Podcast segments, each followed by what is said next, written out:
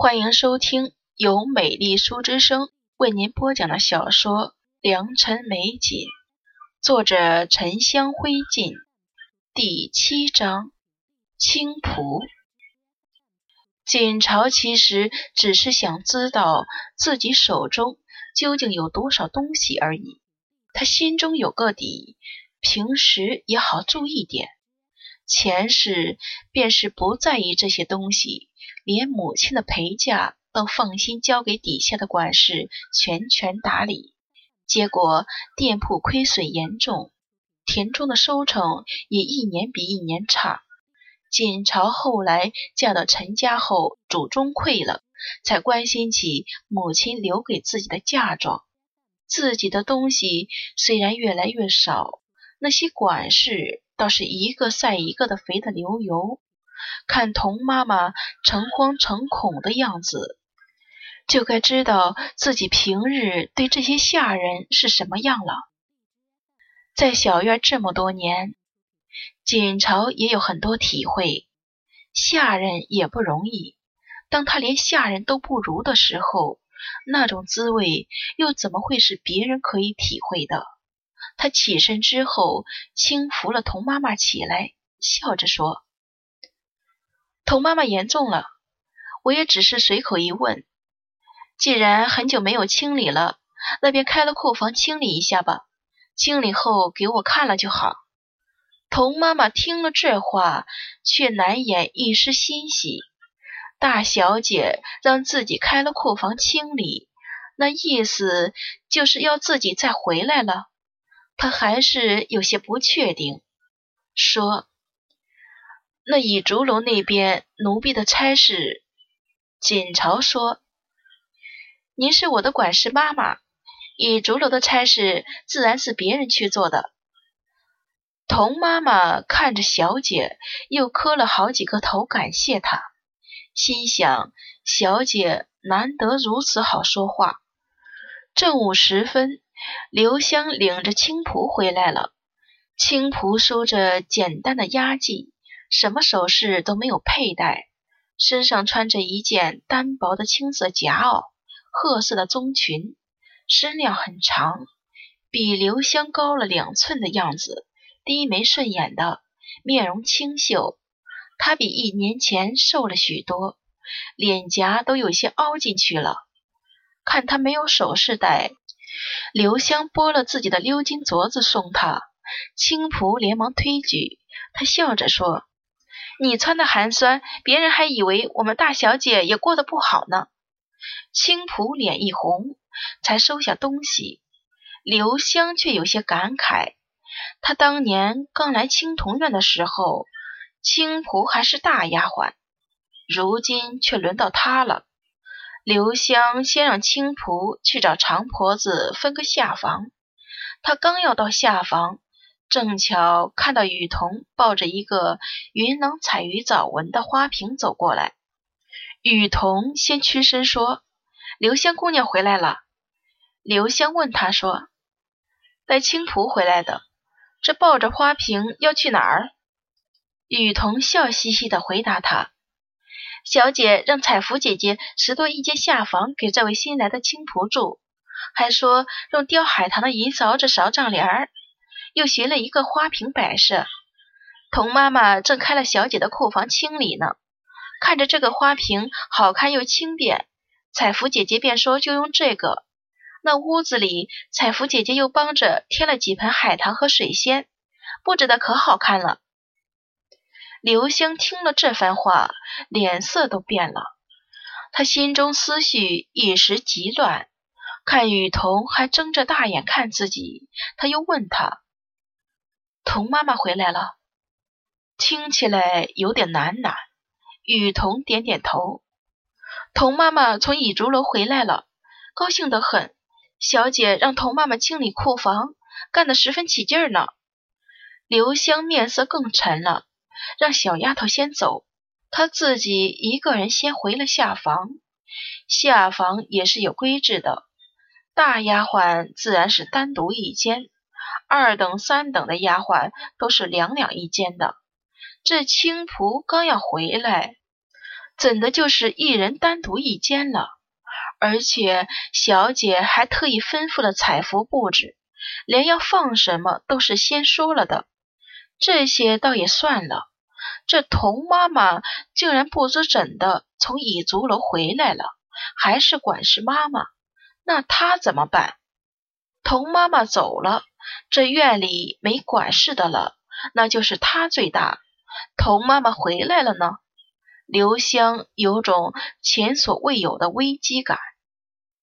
锦朝下午又去陪母亲，夜幕时回来，小厨房给他备了些清淡炖菜吃下，早早歇了。只是这晚上他一直没有睡好，夜晚又下了一场大雪，他听到雪压断枯枝的声音，又听到风吹得呜呜响。翻来覆去，毫无睡意。倒是被子太热，捂了身汗。他睁着眼睛看床顶，觉得自己心里想着很多事情。他有很多事情应该去做，但是这些事都急不来，要慢慢做。后半夜勉强睡着了，又梦到了很多年前，也是大雪的时候。他一个人站在吴廊上看雪，看到陈玄清带着余婉雪在折梅，朵朵指甲盖大的腊梅，剔透如玉。余婉雪本该是后院妇人，却揽了裙子遮梅。陈玄清当心他摔了，在下面望着他。余婉雪攀着枝丫，笑着问他：“虚弱。”这个好不好看？平日里端庄秀雅的人，活泼起来竟然像个孩子一样，脸上的笑容带着一点期盼。陈玄清无奈的笑，敷衍他道：“都好看，都好看，你快下来吧。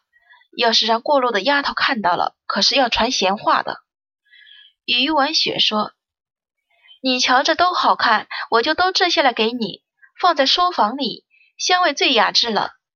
余婉雪最后下来了，陈玄清握住她的手，替她暖和，说：“冻得这样冷，你还非要去？”却又小心的取下她手里的花枝，帮她拿着，另一只手牵着她往回走。她的裙子是浅绛红色，透过雪天朦胧的光，看得顾锦朝的眼睛刺痛不已。这一夜梦多又沉，锦朝并没有睡好。卯时一刻，雪才停下来，天还是昏黑的，锦朝却睡不着了。透过帐帘看到屋子里还亮着两盏落照灯笼，他起身喊人：“刘香呢？”今天值夜的是彩福，他睡在屏风外面。朦胧中醒过来，开始扣棉袄上的盘扣。小姐今天醒得这样早，奴婢给您叫留香姑娘去。清晨还很寂静，留香本来就翻来覆去没有睡好，听到小姐隐隐的声音，便翻身起床。她手脚快，三两下就穿了衣服，用铜盆打了水过来，热气腾腾的水。彩芙看到刘香跨进房门，屈身说：“刘香姑娘好巧，小姐正叫您呢。”刘香嗯了声，淡淡说：“帮我接着盆吧。”彩芙伸手要去端盆沿儿，刘香却笑了：“怕什么？接着下面就是。”铜盆下面被热水烫得滚烫，手指放在盆旁边，都能感觉到热度。这要是端上盆底，手上的皮都要被烫掉一层的。彩芙的手下意识往回一缩，刘香淡笑着说：“耽搁了小姐的事，可就有的你受了。”刘香看着他的眼神冷冰冰的。彩芙沉默了一下，她当然知道刘香为什么会这么对她，帮青仆布置了下房。小姐夸赞了她几句做得好，刘香姑娘正好听见，加上前次在小姐面前落了面子的时候，她也在场。刘香恐怕心里早惦记上他了，不是这出也会是别的。彩芙最后咬了咬唇，伸手去接铜盆。锦朝在里面突然听到“哐当”一声，他大抵听得出是铜盆掉在地上的声音，不禁皱了皱眉。这是哪个丫鬟？怎么做事还冒冒失失的？刘香和彩芙立刻进来了，跪在他床前。彩芙低着头没看他。刘香磕了头说：“奴婢们惊扰小姐了。”奴婢让彩芙妹妹接着铜盆，她只是一时手滑没接住罢了，您可不要怪她。手滑。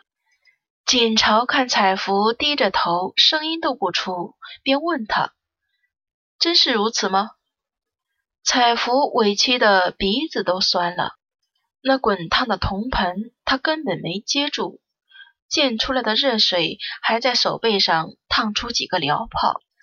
刘香姑娘这话哪里是为他求情，分明是把责任都不动声色推到他身上了。但是小姐最不喜欢别人互相推诿了，何况洒在地上的水已经凉了。她百口莫辩，她磕了头，平静的道：“奴婢认错，请小姐责罚。”锦朝却听出。他的声音有些不对，觉得有些疑惑。彩芙一向稳重，怎么就打翻了铜盆？刘香还抢着就把责任推到他身上了。他轻声说：“你抬起头来，我看。”彩芙都已经哭出来了，眼泪掉在坐木地板上，但是他还是没有抬起头。锦朝看到他的手都烫红起泡了，心里却生出几分愠怒，但是他也什么都没表示，只是道：“算了，不过是小事而已。既然你只是无心的，就先下去吧。”小姐竟然没有责罚他。彩芙本以为按照小姐的性子，她恐怕会到雪地里罚跪半天呢。